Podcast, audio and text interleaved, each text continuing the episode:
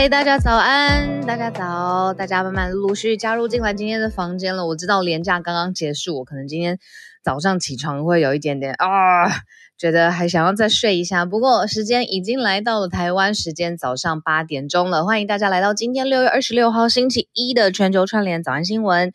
那现在在台湾时间是早上八点钟的时间嘛，也是全球串联早安新闻每天八点准时开播。我现在呢，我在的地方七点钟，我现在在越南的岘港，然后我很开心可以在不同的地方，在旅游的时候还可以跟大家保持早安新闻，就是拜科技之赐。那我跟大家形容一下我现在看到的景色好了。呃，我现在在饭店的房间里头嘛，因为还比较早一些。然后呢，我们的饭店刚好是可以眺望一整片无边无际的大海洋。然后这个海洋跟天空其实是几乎是连接在一起的，就是只差有一个颜色上面的小小的区别。否则，我真的觉得我是被一大片的淡蓝色完完整整包在一起。我这次来越南已经是六七年。七年之后了，那之前比较常在就是胡志明市，一个是比较政治的感觉，一个是呃河内，然后一个比较商业的感觉。那这次来岘港呢，诶，我才知道不久之前蔡依林好像也来过这边，就是小小的小放松是吗？这边非常非常多的韩国人，还有台湾人。这个多的情况是什么呢？就是我如果走进一间餐厅，我很容易就听到韩文，然后大家在喝酒喝得很开心啊，然后吃饭这样子把酒言欢。然后我走进去，比如说一个建筑物的电梯，就可以看到，诶，旁边的朋友就是这样台语，就是互相讲这个行程的事情。然后反而是当地的越南人。呃，我知道好像有一些，比如说他是观光旅游相关职业的，他们的中文都还蛮厉害的。当然，就是有一些些当地的语言习惯，当然发音会不太一样嘛。但是是非常非常流利的，而且对答如流。然后问比较专业的问题，比如说行程规划什么的，他们也完全可以理解这个意思。所以从越南捎来阳光，然后捎来早安。虽然这是在这个廉价的期间嘛。然后是端午连假，我现在还在这里。但是我从前天开始，我就一直知道俄罗斯发生一些事情。我是一直就有一点心里有点啊 抗拒，因为我总觉得到现在这个时候还发生事情，那要么就是非常非常的大，要么呢就是千篇一律的重复，又说呃俄罗斯又说怎么样，乌克兰又说怎么样，所以我心里有一点点没有想要立刻点开去正视这个 update。那结果真的点开 update 之后呢，发现是第一种情节，就是非常非常的剧烈的变化，在俄罗斯的这个佣兵的集团首脑发生了哗变。大部分的媒体呢都是用这个哗众取宠的哗，一个言在一个哗，英文是 mutiny，其实呢就是叛变、兵变的意思。原来受雇于俄罗斯的这个瓦格纳集团首脑呢，跟俄罗斯的军方将领出现了非常非常大的分歧。分歧到什么程度呢？不仅是不再受雇于俄罗斯，而且还要一路向北往莫斯科前进。我避免使用“进攻”这个字，因为“进攻”这个实在太强烈。他们前进到一半又发生了转折，所以其实，在二十四小时之内发生了几套不同的剧本。好，不论怎么样，我们待会第一题就会跟大家好好来讲这个瓦格纳集团他们发生的各种方面的考量。可是这一题的重点应该要放在。好，他这样子考量，那对于乌俄战争这件事情，它实际的影响到底什么？尤其对于普丁，他对于接下来怎么挺进战争，很多智库、很多呃华邮啊、纽约时报、Times 都做出了及时的评论跟评析。所以今天重点题放在第一题。然后呢，这个周末呢，其实我也一直在看，就是泰坦号去探险，去看铁达尼号，这个已经在历史上面这么悲剧性的事情了。大家的讨论热度，其实之前前面几天我们社群就很想选这一题，但现在当然是知道了这个非常不幸的消息嘛，就是这个探险本身也没有成功。造成人员的伤亡，可是呢，在杂志上面有跟他做了一个比较，就说为什么这件事情得到这么多媒体跟大众的关注度呢？你如果说移民传难上面的人更多，可能他的如果你说以人命数量，就是以数量量化来比较的话，其实伤亡是更大的。为什么没有得到同样的关注程度？好，就媒体做出分析。其实跟我们是很有共感的。为什么人类对于一件你要这种探险，但最后是悲剧收场这件事情会有这么高度的好奇心？为什么这个对于阶层，什么阶层可以去探险这件事情，大家有很强的好奇？我们这个放在第二题好好来分析一下。特别感谢我们制作人在第一题跟第二题都给我们很多很多的资料的补充。好，第三题呃稍微比较像早安新闻一点了，因为第四题又有点好笑了，所以第三题比较早安新闻一点呃。Amazon 的 CEO 现在呢，把他们的重心放在印度，投资一百五十亿，要干什么呢？马上跟你分享哦，就是为什么印度啊、现在变得这么重要？还记得印度刚刚出访了美国吗？直接见到拜登，做了什么事情？很前瞻性的太空探险啊，五 G 啊，量子啊，就是非常前瞻性的科技探测。现在呢，联合大的这种科技的巨头公司，要发生什么事情？第三题马上跟你说。好，今天讲到科技铁笼格斗这件事情呢，对于一个女生来讲，就是想了啊，可能是嗯，稍微有点暴力，有点血腥，呃，反正就是要逞这个到底谁是王的这种格斗的情况。为什么会发生在马斯克、Elon Musk 跟 Zuckerberg 身上呢？这两个人可能算是现在科技界上面拥有最多话语权的两个人。那他们到底因为发生什么事情要这样子互呛，而且是在？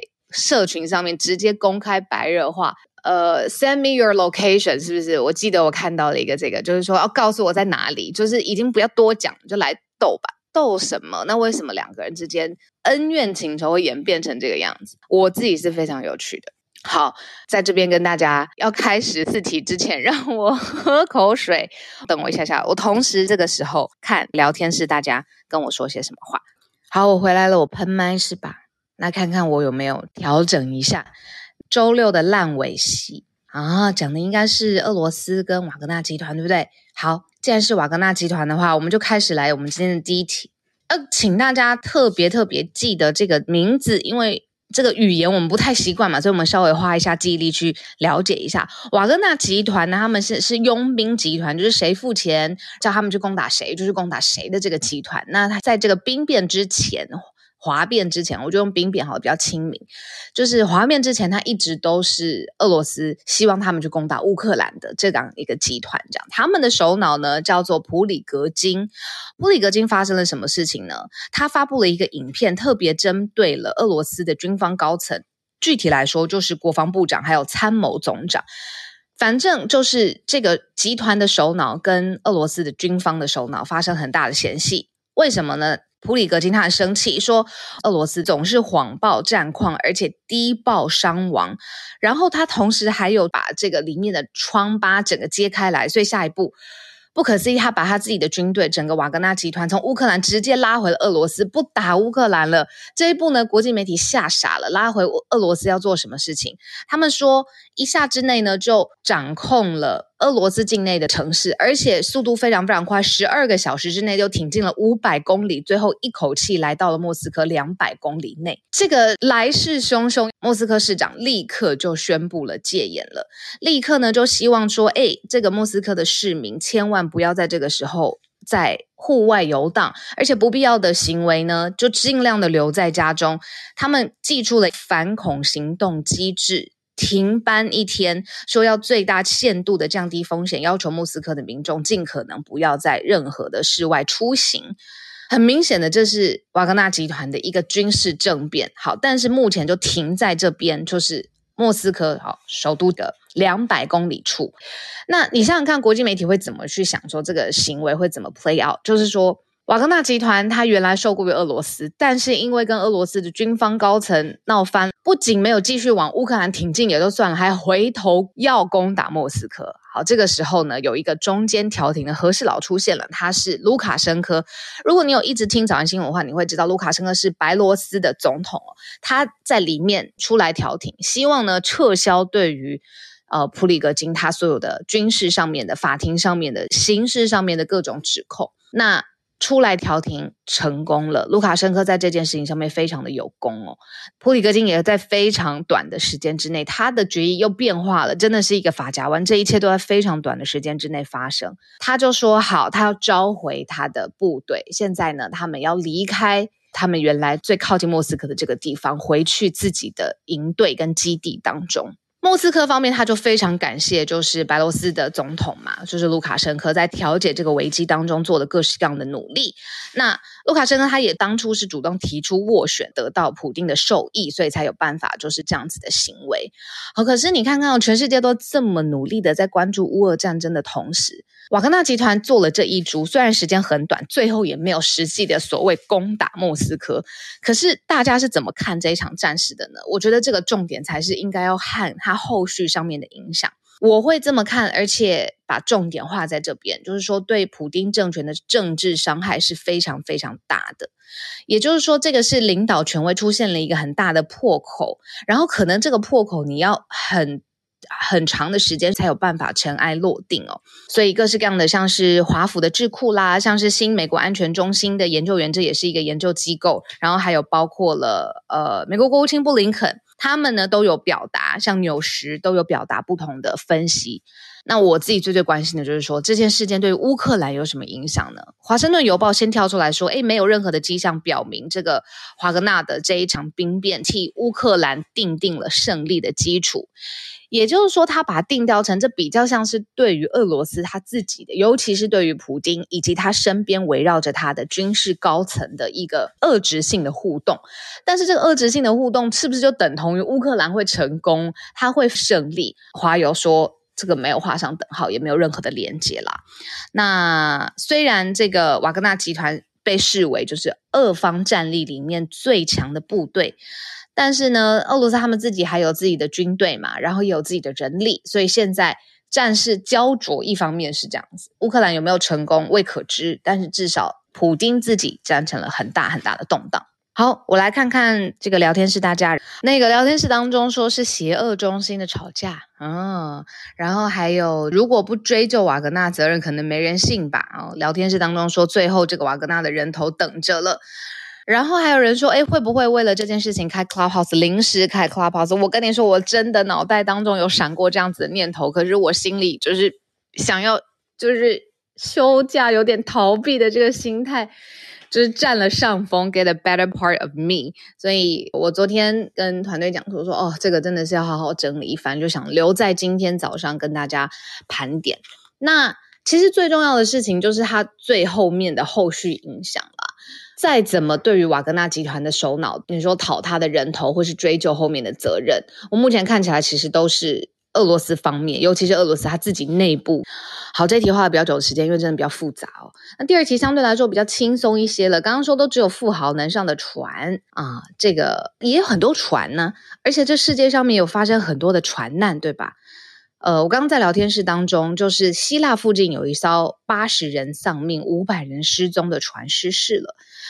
那世界各地也不止就希腊，呃，这个移民啊，或者是比较高风险的船只，为什么这些的关注度都没有这一次潜水器的事件来到全世界的讨论跟眼球的中心？我觉得有几个分析很特别，跟大家分享有几个原因。专家分析说，这个其实根本就涉及了一个历史悲剧重复发生。本身铁达尼号它就是一个历史上面的大悲剧嘛，对吗？那拜这个好莱坞影业文化力量的影响，它又这个故事情节增加了它的悲剧性跟可看性。然后还有这一次，它就涉及了一个阶级跟种族。的议题，刚才聊天室大家跟我说，只有富豪才能够登上这船，这也是这个探险。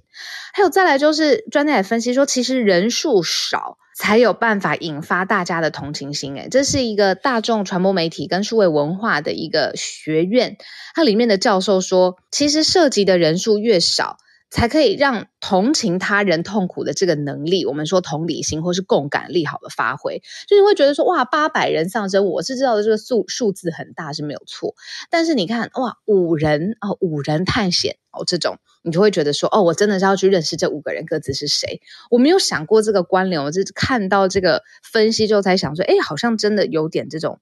怎么说？激发同理心跟数量是有点反差的，不是说数量越大，但也不是这么说啦。当然，比如说我们看到乌俄战争，比如说呃，真的死亡人数很大很高的时候，当然也是会恻隐之心。可是你的好奇程度真的是会关注个别性的时候，是人数比较少的时候比较引发。这是一个 Smith College 史密斯学院里面的一个助理教授他发表的。然后再来就是人也会对其他人的冒险经历有共鸣，什么心态呢？就是我不可能参与这个世界上面所有的冒险，可是我是有冒险心态的。那我可能没有办法在这一次，比如说掏出这样子的钱，直接去探索铁达尼好，可是我也有曾经动过这样的念头，如果我有这样子的机会，我可能也会去。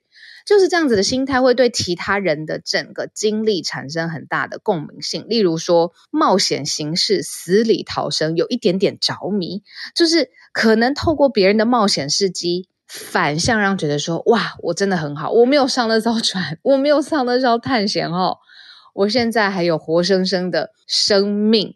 这个也是专家他们去分析出来的，到底是为什么？这个在全世界的范围当中，整个。这个潜水器五人死亡，那现在剩后续的工作了，就是我们大概已经知道了这个最后面的结局，我用非常非常轻微的字眼哦，但是现在还是得呃把后续善后的工作全部做完，所以专家会想说说还是会持续让大家不断的讨论着，你觉得呢？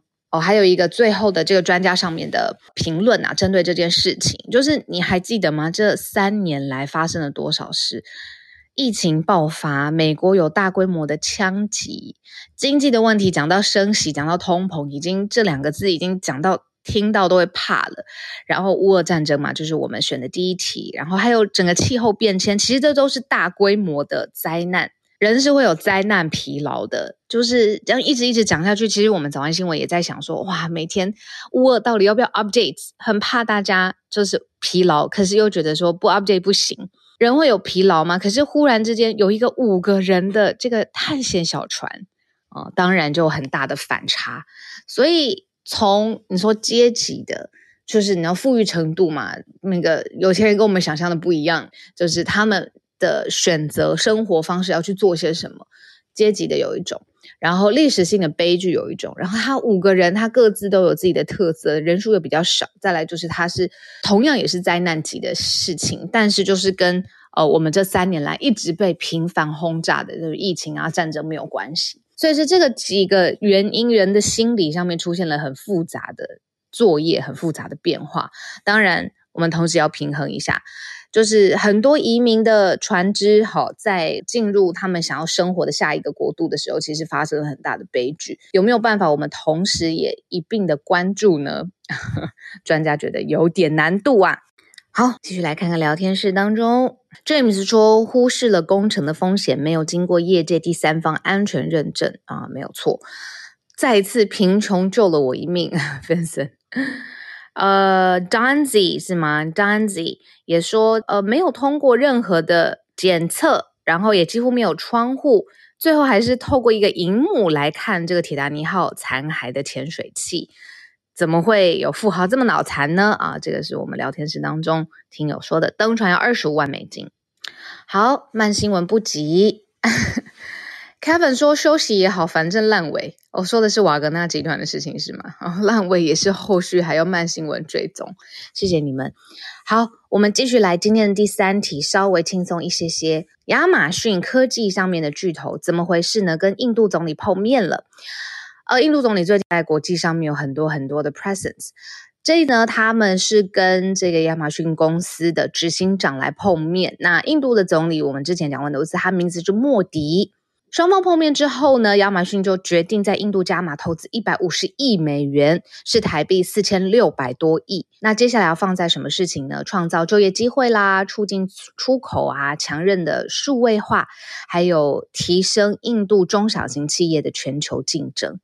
那在这个前提之下呢，Amazon 就有一个部门就跳出来了，就是 AWS，就是它的网络云端运算部门。云端运算部门 AWS Web Services，马上呢，在二零三零之前呢，就说哦，要在印度再投资一兆六百亿卢币，那就是新台币四百多亿元啊。所以就是其实就透过这个资金，然后不断的挹注印度，然后加码投资，不论是亚马逊整间公司，或者是有一个特别的云端运算部门哦。都表达了高度的投资的兴趣，这个是亚马逊执行长跟印度总理最后的决议。好，这个事情轻松的带过，因为呢，把最后的时间留在到底这个科技巨头发生了什么事情。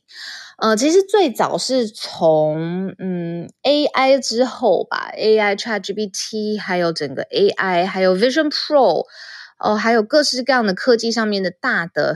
重大 update 的时候，就可以看到这两个人意见非常非常的相左，就是 Elon Musk 跟 Zuckerberg 这两个人呢，在公开的社群上面会互呛对方。那他们的社群又各自有这么大的 followers 嘛？那他们又是两个最负盛名的科技富豪，结果最后就相约在社群上面这样子不断的滚雪球，然后不断的。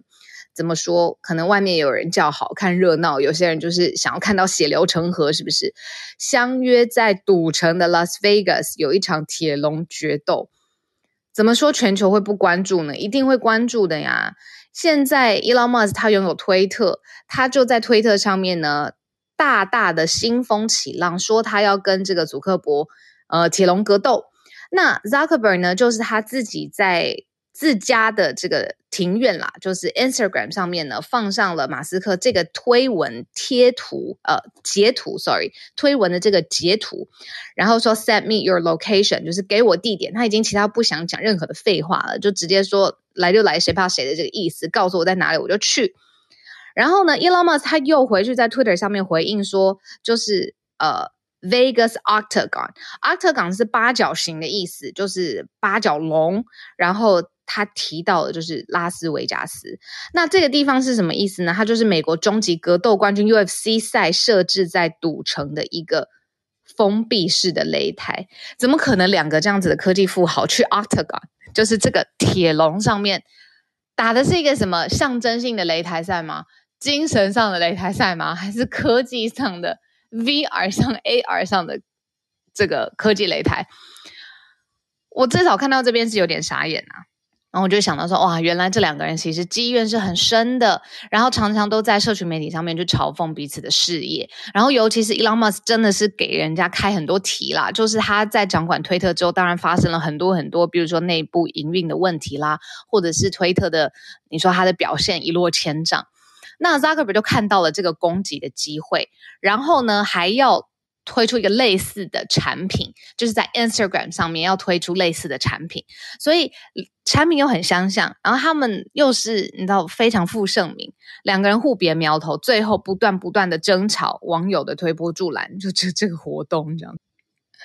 AI 的议题当然也是呃互相针锋相对的，然后马斯克认为 AI 构成危险，但是 Zuckerberg 认为说啊，这只是你爱唱反调，然后再来就是 Meta 在呃总统大选，就是美国自己总统大选的时候，因为用户隐私的问题陷入了很大很大的争议嘛，当时呢还有呃民间自己发起了一个删除脸书的账号的活动，结果删除脸书账号这个活动这个。Elon Musk 这个大 V，他也透过了推特加入了这个响应，然后还删除了特斯拉跟 SpaceX 的脸书页面。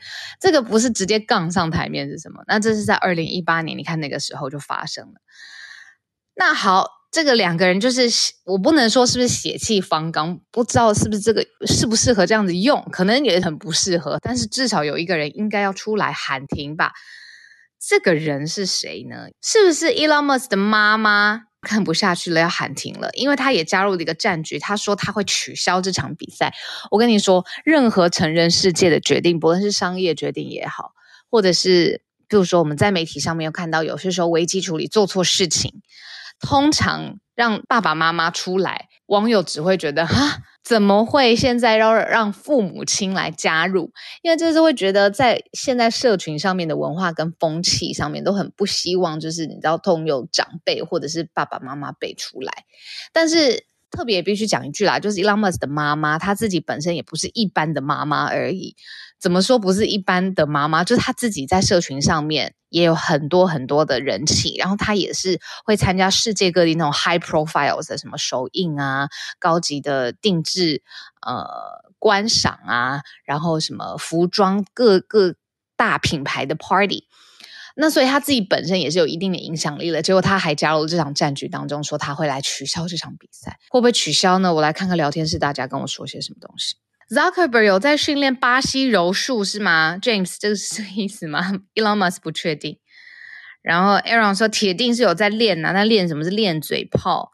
然后哇，钞票八连赛哇，Vincent，Alice 说对妈宝，对对对，就是呃，社群上面会有一点点这种哦，很像怎么会妈妈在帮助你呃呃处理的这种感觉。Elon Musk 的妈妈，谢谢大家帮我就是补充一下。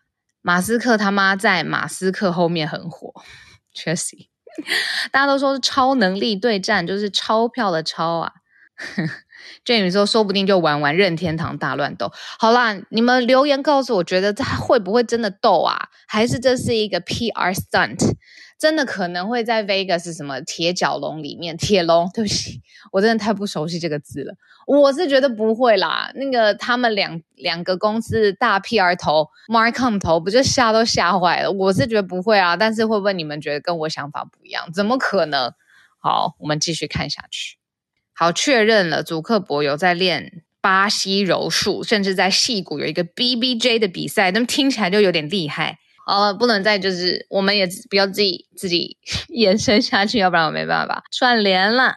Emily 讲出大家的心声，虽然不太可能，但却有点期待。好，我们今天要准备这个进入串联的时间了。在进入串联之前，我知道大家慢慢现在陆陆续续在做一些准备。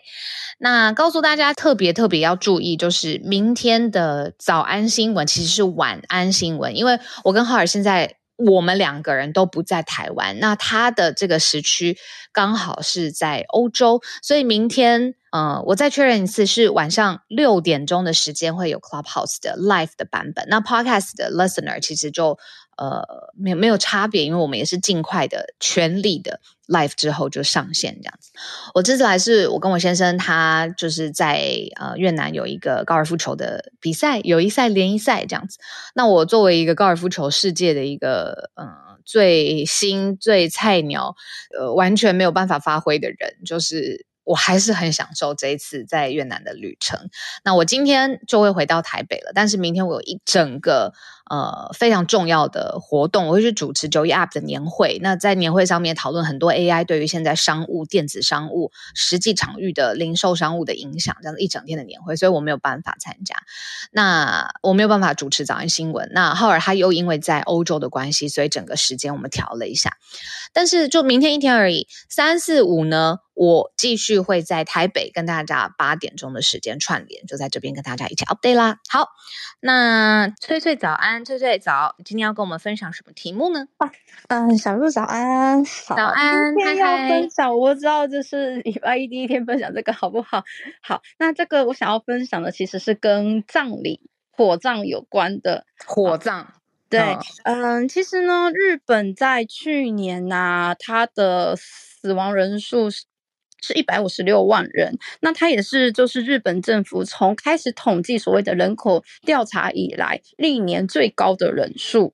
那其实，在这样的情况下，也会发生一些问题。好，那我先来讲一下，大家会想说，诶，那个一百五十六万人当中，会不会因为疫情，因为 COVID 的关系，所以就是其实 COVID 的死亡人数是比较多呢？其实并没有，其实因为 COVID 而死亡的，在去年大概是四万七千人，但是其实里面最多的人数啊，其实是三十八万人，大概占整总数的二十四 percent。也就是说，其实你会发现，因为 COVID 而死亡的人，其实并没有我们想象的多。可是，嗯，第二名的话呢，是因为心脏病，大概是有二十三万人。然后接下来的话呢，是因为衰老，就是老化的关系，可能就是迎来就是所谓自然死亡。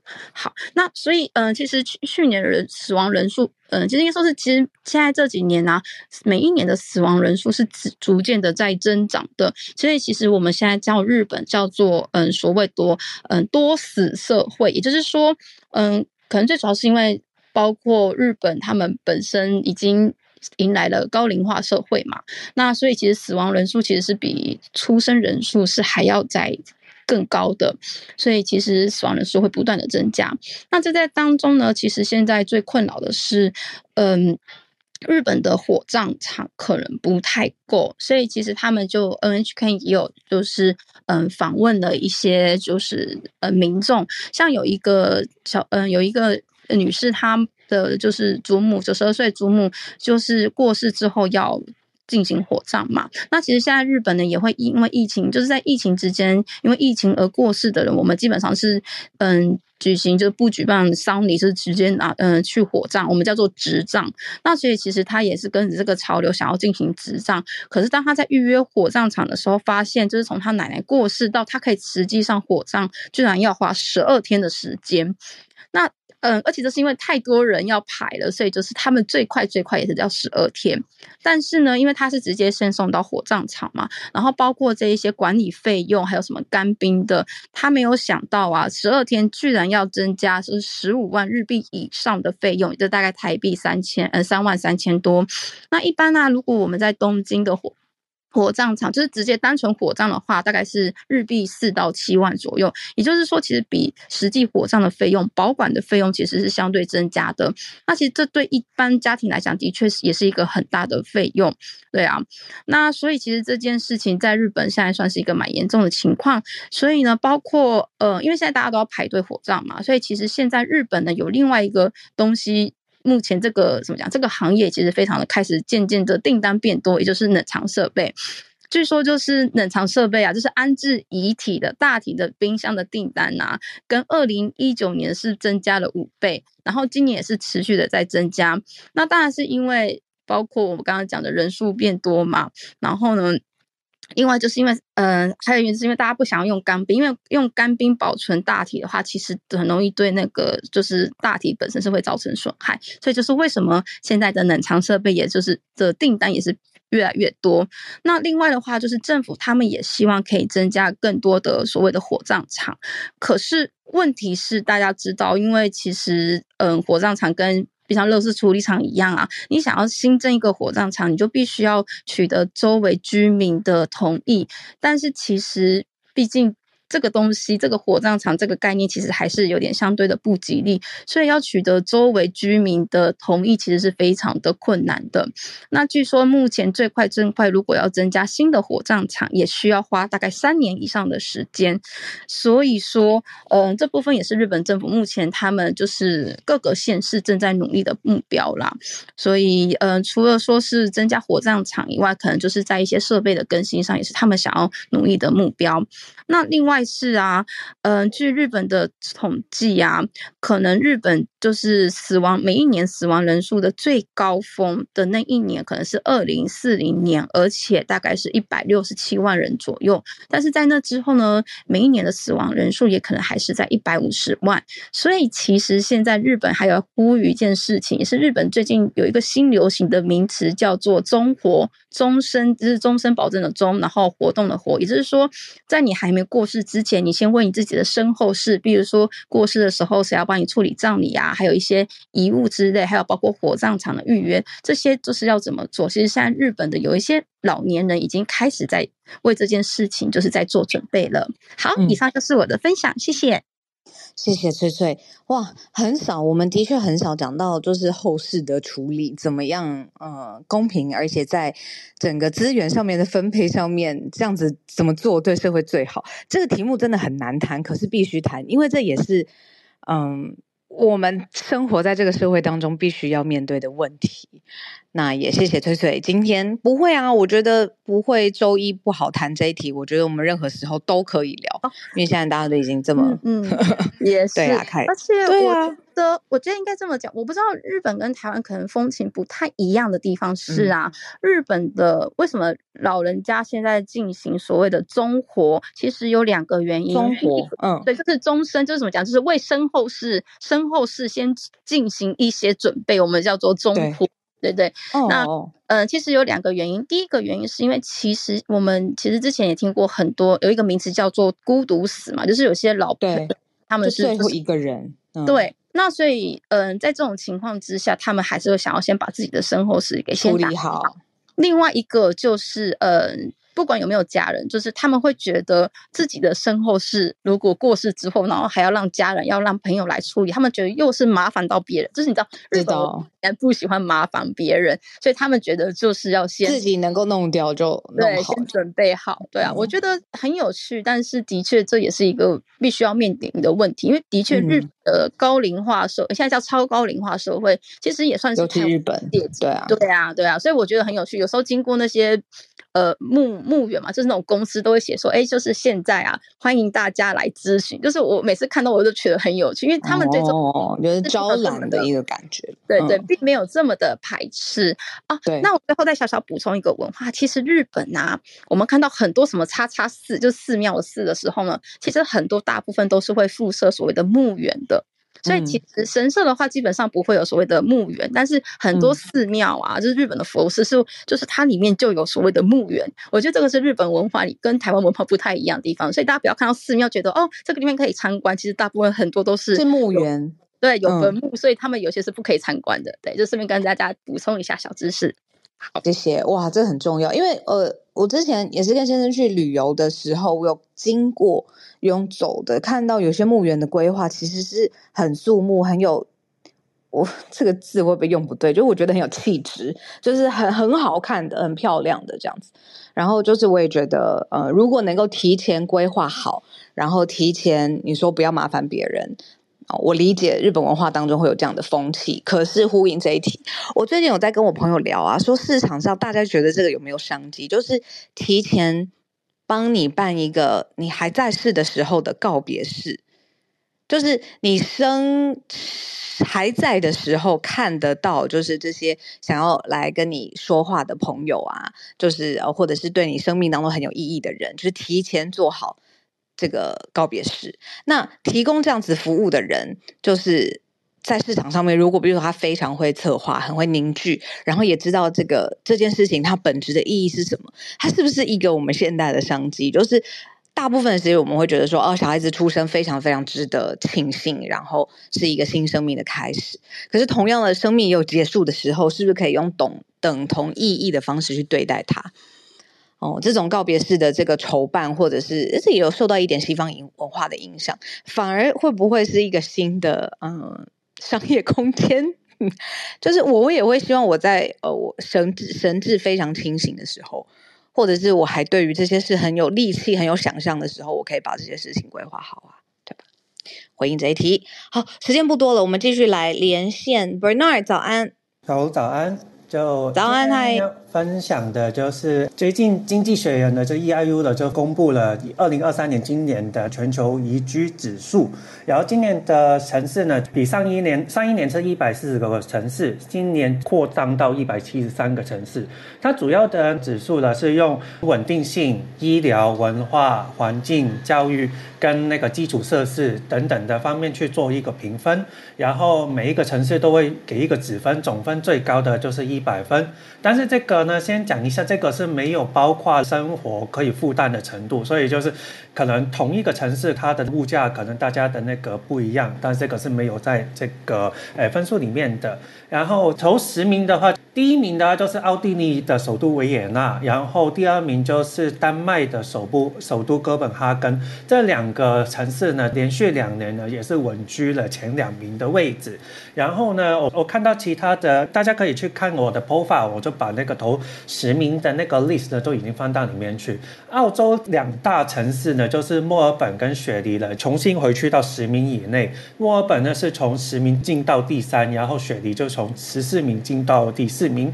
加拿大呢，其实也有三个城市，分别是第五位的温哥华，然后第七个的卡卡利，然后第九位的多伦多。我我们也看到其他的，比方说，其实都是我们这个十名以内，基本上都是欧美城市。所以你们看到的第六名苏黎世啊，然后并列第七的日内瓦啊，然后我们看第十名的奥克兰，然后我们就只看到其中一个亚洲城市，就是日本的大阪，就是它也是并列到第十里面去。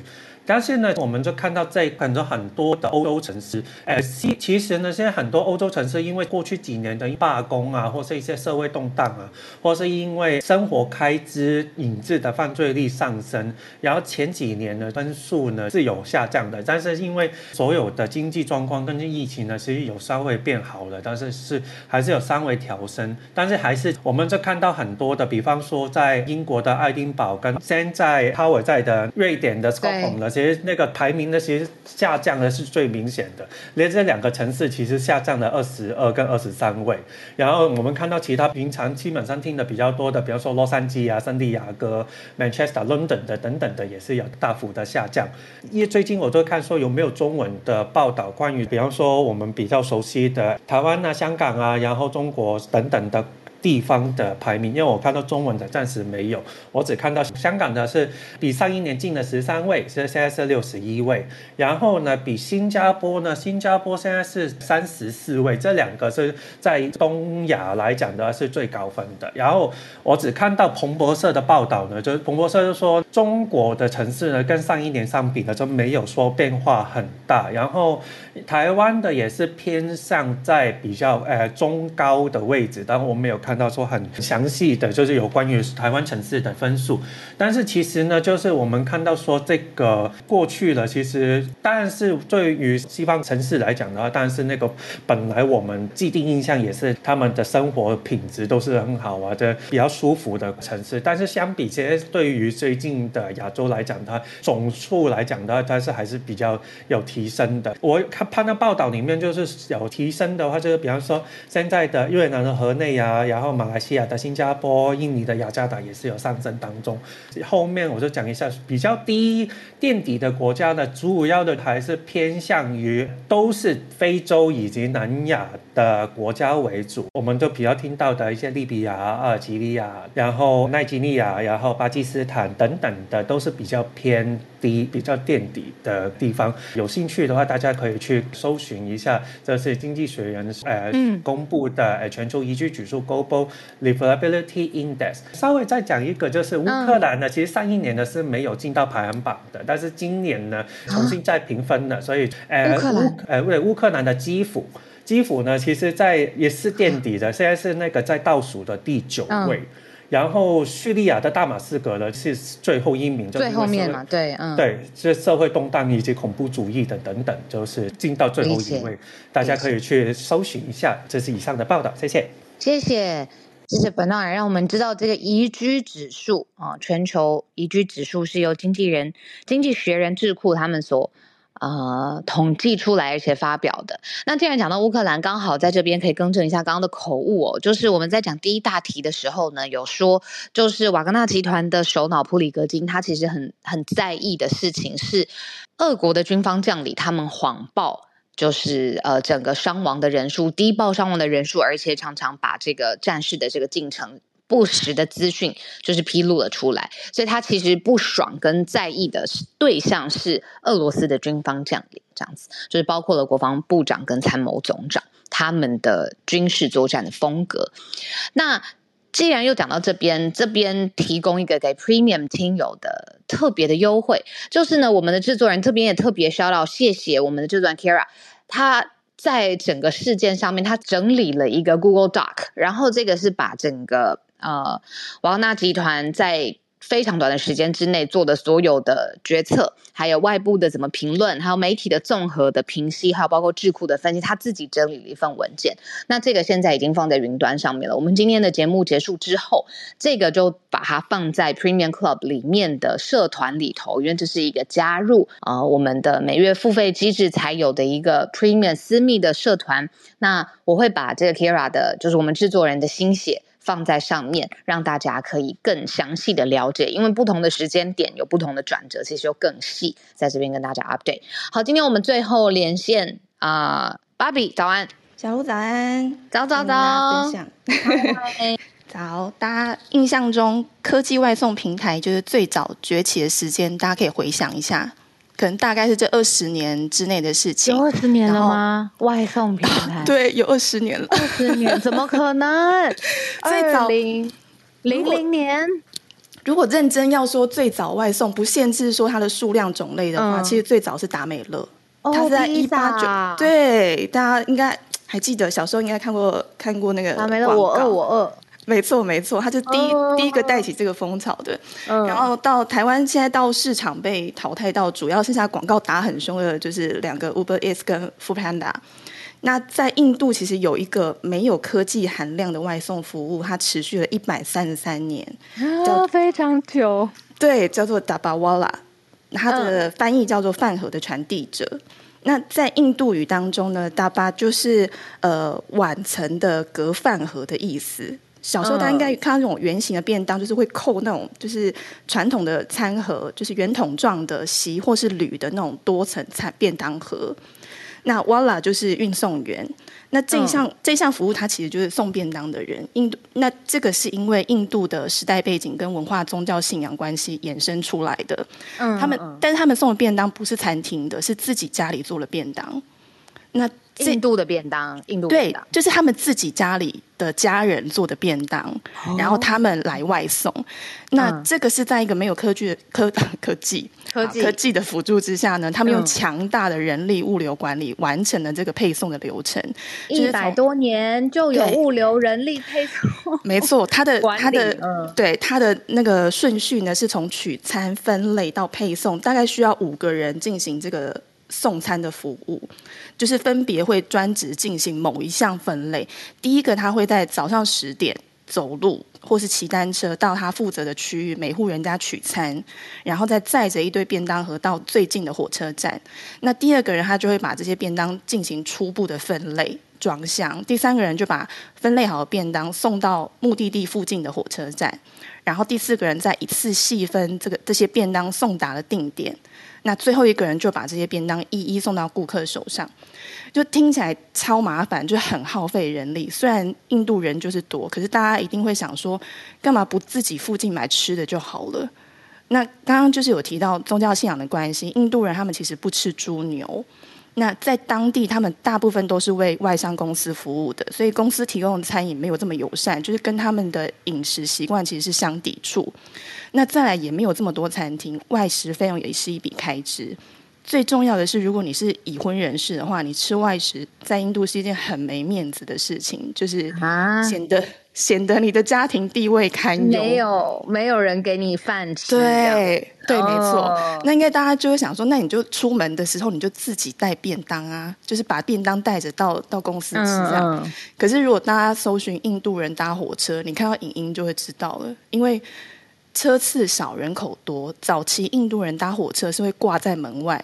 坐在车顶的，对 对，你你要他多带一个便当，真的很为难他。对，然后对，然后顺带一提，就是印度的火车每日的载客量是两千三百万人，几乎是全台的人口。台湾，对啊，对，对他太为难，太为难。没错，他是用迁徙的那个数量在搭火车的。对，很值得佩服的地方是，Dabawala 他这样全完全靠人力分类配送的方式，他们却非常的准时，而且出错率极低。那有几个点是因为他只要不准时的话，他就是直接会被解雇，而且这一点它不是针对配送人员哦，就是如果没有在约定的时间你交出便当给他，配送员也可以拒绝服务你。那你你你没有办法给客诉跟复评的。嗯，那再来一个就是一般来说，这样的送货员他的教育程度不高，嗯，甚至会是文盲，但是他们就是靠便当上就是固定位置的字母符号来识别客户的地址。你就哦，他们自己有自己的沟通系统。没错，你想象一个圆形便当盒，它十二点的位置可能标注客户地址跟火车站的代码，然后九点钟位置是便当负责的组别，那中间点的数字是送餐地的火车站代码等等。那这样子的设定下，出错的比例是六百万分之一。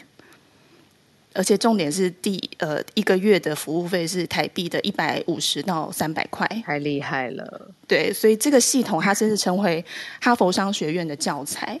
对啊，二零一三科技平台都会出错，超过、这个、没错。而且就是就是我们、嗯、我们二二零三的时候也有一部属于送错便当的印度电影，叫做《美味情书》。嗯有有有，对，这这部片也很好看。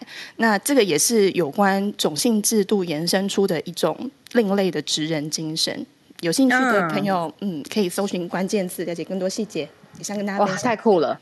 看了这一题超棒，芭比看了这一题，印度的呃没有科技含量的运送逻辑跟运送力，跟便当、跟食物、跟家人的连接也很有关系。发现很多人在这个聊天室都有回应，谢谢你们，然后也记得这部电影，谢谢芭比开的这一题。好，今天我们的时间就到这边要告一段落，特别谢谢翠翠、还有 Bernard、还有芭比上来带来的呃串联。那今天的资讯量比较多，我们 Podcast 还有相关的资讯也会随后整理完成之后送上给大家。那明天我们就六点钟的时间记得 Live。的时间跟浩儿一起串联，然后星期三的时间我会回到八点钟的时间跟大家一起保持联系。祝福大家美好的一天哦！我们大家明天六点见。祝福大家今天美好的一天，工作生活事事顺心。